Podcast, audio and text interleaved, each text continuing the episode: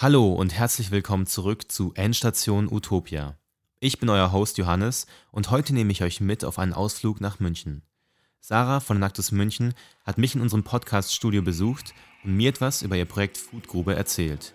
Wie die Gruppe aus Münchner Studenten es geschafft hat, mit ihrem Projekt einen Beitrag gegen die Lebensmittelverschwendung in Deutschland zu leisten und dabei lokale Kleinbauern im Münchner Umland zu unterstützen das erfahrt ihr gleich. Also freut euch auf ein interessantes Interview und begleitet mich zur nächsten Station auf unserer Reise nach Utopia.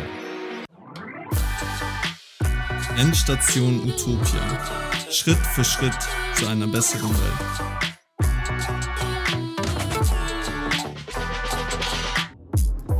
Herzlich willkommen, Sarah. Schön, dass du heute beim Podcast da bist. Ja, vielen Dank. Ich habe mich sehr über die Einladung gefreut. Du bist ja ähm, von den Actus München, einem lokalen Projekt, äh, und ich kenne das Projekt ähm, Foodgrube, das du unseren Zuhörern vorstellen willst, schon sehr gut. Aber für alle anderen da draußen, die noch nicht genau wissen, was Foodgrube ist, fass das Projekt mal in ein bis zwei Sätzen zusammen. Ja, gerne. Ähm, Foodgrube beschäftigt sich mit der Lebensmittelverschwendung und wir äh, möchten sie bekämpfen, indem wir in erster Linie das Obst und Gemüse, das bei den Landwirten in der Tonne landen würden, zum Beispiel wegen Schönheitsmängeln, ähm, sammeln wir ein und bieten den Produkten eine zweite Plattform. Das klingt auf jeden Fall nach einer sehr, sehr schlauen Idee. Man könnte sich fragen, wieso nicht mehr Leute draufgekommen sind, sowas zu machen. Ähm, du hast ja schon angeschnitten, dass es um Lebensmittelverschwendung geht. Ähm, vielleicht nochmal ein bisschen mehr Detail. Äh, was ist die genaue Problemstellung, mit der sich euer Projekt befasst? Ähm, ja, also insgesamt in Deutschland werden 21 Tonnen Lebensmittel circa jährlich verschwendet.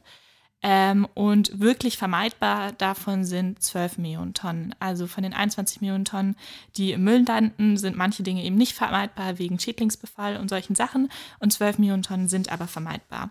Und du hast ja schon gesagt, ähm, wieso nicht andere äh, Menschen schon auf die gleiche Idee gekommen sind. Ähm, sind sie in anderen Städten in Deutschland gibt es Projekte, die ähnlich sind wie wir, die ähm, auch gerade starten. Also es ist relativ neu, dass es solche Projekte gibt. Und auch in München gibt es natürlich auch Initiativen, sowas wie Foodsharing oder eben auch einfach die Tafel. Und Too Good To Go ist auch in München vertreten. Aber das konkrete Problem, mit dem wir uns auseinandersetzen, eben dem Lebensmittelabfall bei Landwirten direkt, da wird relativ wenig zurzeit gemacht. Und ähm, wir haben uns sehr lange damit beschäftigt, weil wir eben diesen anderen Initiativen auch keine Konkurrenz bieten, ähm, weil wir für die anderen Initiativen natürlich auch keine Konkurrenz darstellen möchten, sondern sie unterstützen möchten. Wie können wir den Impact von solchen Projekten vergrößern und aber eben unsere eigene Nische finden und das ist eben bei den Landwirten. Ähm, weil dort ist natürlich der erste Punkt, der erste Ort, wo Lebensmittel verschwendet weggeschmissen werden können. Und ähm, da wird einfach nicht genug gemacht zurzeit. Und was tut ihr, um den Landwirten mit diesen Problemen zu helfen? Ähm, ja, also erstmal nehmen wir alles, was bei Ihnen in der Tonne landen würde, ähm, aus welchen Gründen auch immer, ähm, nehmen das mit und dann verkaufen wir das über unseren Webshop. Also wir haben einen eigenen Webshop gebaut und erzählen dann unseren Kunden über Newsletter, Social Media, Leute, das haben wir und aus den und den Gründen wurde das nicht verkauft, das ist vielleicht nicht so schön oder Leute, guck mal, dieses Jahr ist die Tomatenernte einfach super gut und wir haben super viele regionale Tomaten, macht doch was draus. Oder Erdbeeren, macht Erdbeermarmelade, dann könnt ihr es auch länger nutzen und müsst es nicht sofort machen und kommunizieren ebenso mit unseren Kunden und verkaufen es dann an die in Form von Obst- und Gemüsekisten, die wir ihnen ausliefern und ähm, möchten so auch ein Bewusstsein dafür schaffen, wie gut diese Lebensmittel sind und ähm, wie viel auch einfach angebaut wird in unserer Region, äh, was man nutzen kann. Und ähm, jetzt natürlich die Frage, die sich wahrscheinlich auch unsere Zuhörer stellen. Das klingt nach einer super Idee, aber wie kamt ihr überhaupt äh, auf diesen Lösungsansatz, beziehungsweise wie kamst du auf diesen Lösungsansatz? Ähm, ich persönlich hatte schon immer ein großes Problem damit, wenn Lebensmittel weggeschmissen wurden, in meinem direkten Umfeld zunächst. Also es hat angefangen damit, dass ich einen kleinen Bruder habe, der als Kind nie seinen Teller aufgegessen hat, was mich immer wahnsinnig genervt hat. ähm, und dann ähm, sind wir auch eine größere Familie und dann ist es auch öfter mal passiert, dass Sachen im Kühlschrank liegen geblieben sind oder es einfach nicht gegessen wurde, weil immer jemand dachte, jemand anderes ist es. Und das waren so die kleinen Dinge, die mich aufgeregt haben, mit denen ich mich beschäftigt habe. Und dann sind, bin ich mal nach Köln gereist und habe dort The Good Food entdeckt, das eben ein Laden ist, der sowas ähnliches macht, der Lebensmittel rettet. Ähm, die setzen auch bei Landwirten an, die ernten auch nach. Heißt, ähm, manchmal sagen Landwirte, okay, wir hatten irgendwie dieses Jahr keine guten Verkaufszahlen bei Gurken und deswegen ernten wir jetzt gar nicht mehr, weil wir wissen, dass wir es eh nicht verkaufen. Und Good Food macht dann zum Beispiel so Aktionen, wo sie dann aufs Feld gehen und es ernten. Und sie verkaufen auch Produkte, ähm, deren Mindesthaltbarkeitsdatum abgelaufen ist. Und ich habe mir das angeguckt und dachte eben, super coole Sache, gibt es in München und wenn nicht, wieso gibt es das in München nicht? Und dann hat eben der Prozess angefangen, den ich vorhin schon angesprochen habe, dass ich mir angeguckt habe, was für Initiativen gibt es. Äh, möchte ich diese Initiativen selbst unterstützen oder gibt es eben etwas, was noch fehlt in München? Und dann hast du dir einfach gedacht, ähm, ich könnte doch zu Nacktes gehen und da was gründen. Ähm, genau, also das ist relativ zeitgleich passiert, dass ich mir das alles dachte und dass ich von den Nacktes München gehört habe. Und im ersten Schritt war ich auch total beeindruckt von den anderen Projekten und äh, war total inspiriert und hatte auch Lust damit zu machen. Ähm, und bin dann aber letztendlich doch im Innovation Resort gelandet, weil ich mir eben weiter Gedanken machen wollte über die Thematik. Und das ist dann auch ein halbes Jahr passiert im Innovation Resort, dass wir uns ausgetauscht haben, dass wir in unterschiedliche Richtungen gedacht haben, was man alles machen könnte. Und dann nach einem halben Jahr wurde das Projekt dann gegründet. Ähm, und wir haben dann zunächst zu zweit den Innovation-Prozess fortgesetzt, haben einen ersten Business Case geschrieben.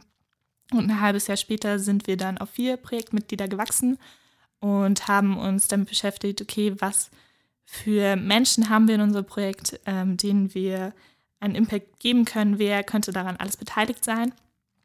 Und so circa seit einem halben Jahr sind wir aus der Innovation-Phase, begeben wir uns langsam da hinaus und äh, setzen das Projekt um. Wir haben in den letzten halben Jahr einen Webshop gebaut, weil wir uns eben entschieden haben, das über ähm, unsere Internetplattform zu verkaufen und uns eben eine Online-Community aufzubauen und das nicht in einem Laden zu machen oder einen eigenen Laden zu haben.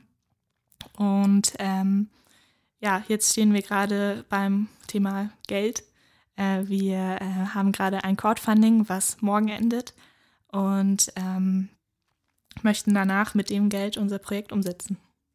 Wenn wir schon beim Thema Geld sind, dann sprechen wir noch einen Aspekt an, der bei Enactus ja auch immer wichtig ist, weil wir auch ein Entrepreneurial äh, sozusagen Institut sind oder Initiative sind, besser gesagt, und die Projekte auch irgendwie nachhaltig finanzierbar sein müssen. Das heißt, äh, wir suchen immer nach einem gewissen Geschäftsmodell, das das Projekt äh, eben auch hat. Äh, wie habt ihr das bei Foodgrube umgesetzt? Ähm, ja, also wir verkaufen ja ein Produkt und genauso wie bei jedem Produkt möchten wir natürlich durch die Einnahmen, die wir dadurch generieren, unsere Kosten decken. Und ähm, wir, Entschuldigung, muss ich kurz nachdenken. ähm, genau. So. Und ähm, wir haben das Glück, dass wir jetzt erstmal keine sehr hohen Kosten haben ähm, wir haben eben einen Webshop, dadurch haben wir keine Ladenmiete. Wir haben unsere Kosten sind eigentlich Logistikkosten, oh, die eben in unserem Preis eingerechnet sind.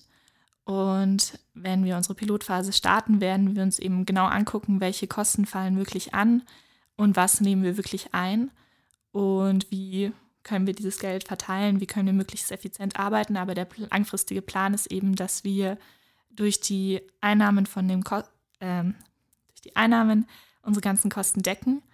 Ähm, wir haben ja auch den Anspruch, sozial zu sein, äh, ein soziales Projekt zu sein. Wir möchten ja unseren Impact so groß wie möglich machen. Und ähm, wir haben dann natürlich die Landwirte, die sehr hart arbeiten, die ähm, das Produkt überhaupt erst erzeugen. Und andere Projekte ähm, zahlen nichts teilweise für ähm, das Obst und Gemüse, was natürlich auch daran liegt, dass es weggeschmissen wird, wenn es das Projekt nicht gibt. Heißt, äh, normalerweise verdienen die Erzeuger damit nichts mehr, deswegen ist es auch voll okay und vertretbar, den Landwirten dann eben kein Geld zu geben. Ähm, wir haben entschieden, dass wir ihnen schon Geld geben möchten. Ähm, zum einen, weil wir selber ja auch ehrenamtlich ähm, arbeiten, keine Mitarbeiterkosten haben und ähm, uns das vielleicht auch irgendwo leisten können. Ähm, und wir möchten den Landwirten so eben Wertschätzung zeigen und ähm, so viel wie möglich an sie zurückgeben. Wenn ich jetzt Interesse hätte, bei euch Essen zu bestellen, beziehungsweise Lebensmittel zu bestellen, wie würde der Prozess ablaufen? Ähm, ja, ähm, also wir haben einen Webshop, da kann man auf den ähm, Warenkorb äh, klicken und sich eine Obst- und Gemüsekiste reintun. Und natürlich, ähm, sobald man dann in der Kundenkartei drin ist, ähm, gibt es dann aber einen Haufen mehr Informationen. Also wir informieren eben immer darüber, was gibt es gerade aktuell im Angebot, ähm, wie viel haben wir auch. Ähm, also wir arbeiten ja auch mit kleinen Landwirten zusammen, heißt wir haben keine bestimmten Absatzmengen, die wir garantieren können. Und es gibt vor allem in den Wintermonaten, gibt es einfach bei uns in Deutschland, in München nicht so viel Angebot und darüber informieren wir dann auch. Ähm, Leute, ihr müsst leider damit rechnen, erst in zwei Wochen eure Kiste zu bekommen und nicht in einer Woche. Und ähm, genauso informieren wir eben auch, wenn wir mal mehr haben. Und ähm, insgesamt liefern wir nur einmal in der Woche aus. Heißt, ähm, man kann eben nicht damit rechnen, dass man bestellt und in den nächsten 24 Stunden ist es da, sondern es gibt einen festen Liefertag. Das ist erstmal der Samstag, äh, wo man entweder eben zu Hause ist oder ähm, sich das vor die Tür liefern lässt. Und ähm, es kann aber eben, wie gesagt, auch passieren, dass es erst noch eine Woche später kommt so eine Kiste ist ja auch mal die Frage, wie viel kriegt man dann an Gemüse ähm, nach Hause? Wie viel ist es denn? Wie lange reicht es? Und für wie viele Personen ist es vielleicht auch gedacht? Ähm, also erstmal rechnen wir mit circa zweieinhalb Kilo. Das ist unser Ziel, in eine Kiste zu packen. Das ist dann natürlich eher für Familien gedacht. Ähm, natürlich, wenn wir mal ganz viel haben, dann packen wir auch gerne mehr rein. Es kann natürlich auch mal ein paar Gramm weniger sein. Ähm, und erstmal bieten wir auch nur diese eine Kistenform an, ähm, einfach weil das unsere Pilotphase ist. Aber wir werden dann in Zukunft eben gucken, was ähm, brauchen die Leute, bestellen vielleicht gar nicht so viele Familien bei uns, sondern eher Singles. Oder ähm, dadurch, dass wir auch den Supermarkt nicht ersetzen können, ähm, vielleicht wollen die Leute dann auch in der Woche nochmal einkaufen und sagen, das ist ihnen zu viel.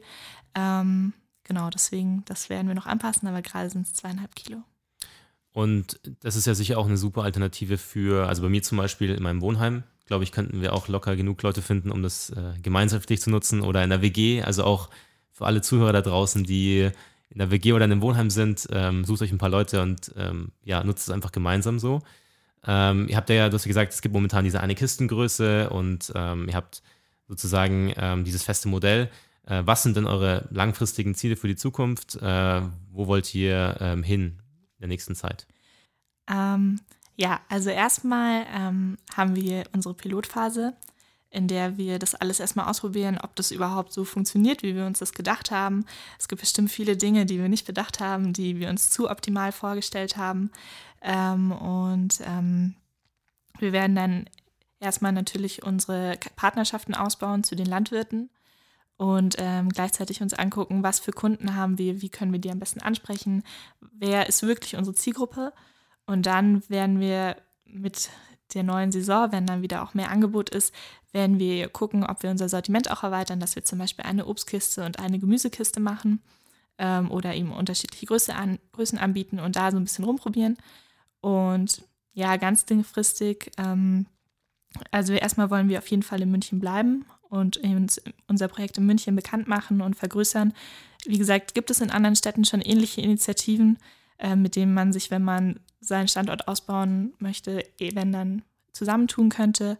Und sonst andere Projekte haben auch Läden, richtige ähm, Standorte. Und sowas gucken wir uns natürlich auch an, ob das für uns irgendwann realisierbar ist und ob das für uns Sinn macht. Jetzt ist es ja so bei einem Projekt, dass man nicht immer nur ähm, ja, Momente hat, in denen es aufwärts geht, sondern auch äh, ab und zu ähm, Herausforderungen hat, die an dem Weg stehen oder Probleme hat, mit denen man sich auseinandersetzen muss. Ähm, du als Gründerin kannst, glaube ich, äh, besser als jeder andere sozusagen äh, diese Frage beantworten. Und zwar, was waren eure bisher größten Herausforderungen ähm, und wie habt ihr es geschafft, die zu überwinden? Ähm, ja. Ähm, Oder lief einfach bis jetzt alles äh, super perfekt und es gab quasi keine Herausforderung, kann ja auch sein. Ähm, also ich würde sagen, dass es keine, nicht die eine Herausforderung gab, sondern viele kleine. Es fängt damit an, dass wir Studenten sind und ähm, das alle nebenbei machen. Das ist das eine. Ähm, und dass ähm, die Zeitkapazität auch sehr variiert und dass es für mich auch als Projektleiterin manchmal sehr schwierig war einzuschätzen, wie lange brauchen wir für etwas wirklich, wie viel Zeit ähm, braucht es wirklich, wie umfangreich ist die Aufgabe, ist sie vielleicht umfangreicher, als sie auf den ersten Blick erscheint. Ähm, ich habe festgestellt, in den meisten Fällen ist sie umfangreicher, als sie im ersten Moment erscheint und da eben eine realistische Zeitplanung machen zu können. Also am Anfang dachten wir, wir setzen das Projekt ungefähr in den nächsten drei Monaten um und haben ähm, und uns sind immer neue Probleme aufgefallen und dann auch organisatorisch, dass man ähm, sein Wissen behält, dass man weiß, worum geht es in den nächsten Wochen, dass man äh, sein Ziel nicht aus den Augen verliert, dass man über Sachen nicht zweimal diskutiert, sondern wirklich festhält, was hat man beschlossen. Und dann auch, ähm, ja, zu einem Projekt konkret. Wir haben am Anfang wollten wir eben gerne in einem Laden ähm, eine kleine Ecke haben ähm, und dort unsere Ware hinbringen, was erstmal auch logistisch für uns sehr viel einfacher gewesen wäre, als die Ware auszuliefern. Und dann irgendwann haben wir festgestellt, ähm, wir möchten es eigentlich nicht. Wir möchten eigentlich Herr unseres Projekts sein. Wir möchten alles selber entscheiden. Wir möchten selber bestimmen können, wann was passiert. Und das war wahrscheinlich die größte Herausforderung, den Mut zu besitzen, zu sagen, nein, wir gehen einen Schritt weiter, wir machen unser Projekt einen Schritt größer und ähm, wir nehmen das Risiko auf uns und ähm, wir nehmen die extra auf Arbeit gerne auf uns und setzen das Projekt so um als Webshop. Wir haben sicher auch einige Zuhörer da draußen, ähm, die immer schon mal sich gedacht haben, so ein soziales Unternehmertum, so ein Projekt zu gründen, das wäre eine super Sache ähm, und ähm, die auch vielleicht von deiner Story an sich inspiriert sind. Welchen Tipp würdest du diesen Leuten geben? Ähm, gerade jemand, der als junger Gründer vielleicht noch nicht genau weiß, wie das abläuft. Ähm, was hast du in deiner Projektgründungs- äh, und Projektentwicklungsphase so gelernt an, an Tipps, die du jetzt hier gerne auf dem Podcast äh, unseren Zuhörern mitgeben willst? Ähm, ja, also was ich gelernt habe, ist, dass man sich oft daran erinnern muss, was eigentlich das Ziel ist. Ähm, es gibt viele kleine Aufgaben, viele kleine Ziele, die einen dann manchmal ablenken und manchmal macht es natürlich auch nicht so viel Spaß, weil klar, so ein Projekt ist umfangreich, es gibt viele Aufgaben und ähm, man muss sie eben alle erledigen, damit man am Ende sein Ziel erreicht und sich das zu, bewusst zu machen und sich am Anfang auch zu fragen, das Projekt, was ich gerade gründe, ist es wirklich das, wofür ich meine ganze Energie einsetzen möchte? Ähm, das ist auch was, was ich persönlich immer wieder bekräftigen musste, dass ich immer wieder gesagt habe, ja, das ist wirklich etwas, wovon ich glaube, dass es das geben muss, äh, wovon ich glaube, dass es super ist, wenn wir das wirklich umsetzen können. Und dann natürlich auch super, super viel Kommunikation mit anderen Menschen. Also ich habe festgestellt, dass jedes Mal, wenn ich mit jemandem darüber gesprochen habe und auch wenn es nur ein Satz war oder wenn es ganz viele tolle Tipps waren, es hat irgendwie jedes Mal was gebracht, jedes Mal war es eine neue Perspektive und ich glaube, das ist auch wichtig, weil gerade als Projektleitung, man darf ja viele Entscheidungen fällen.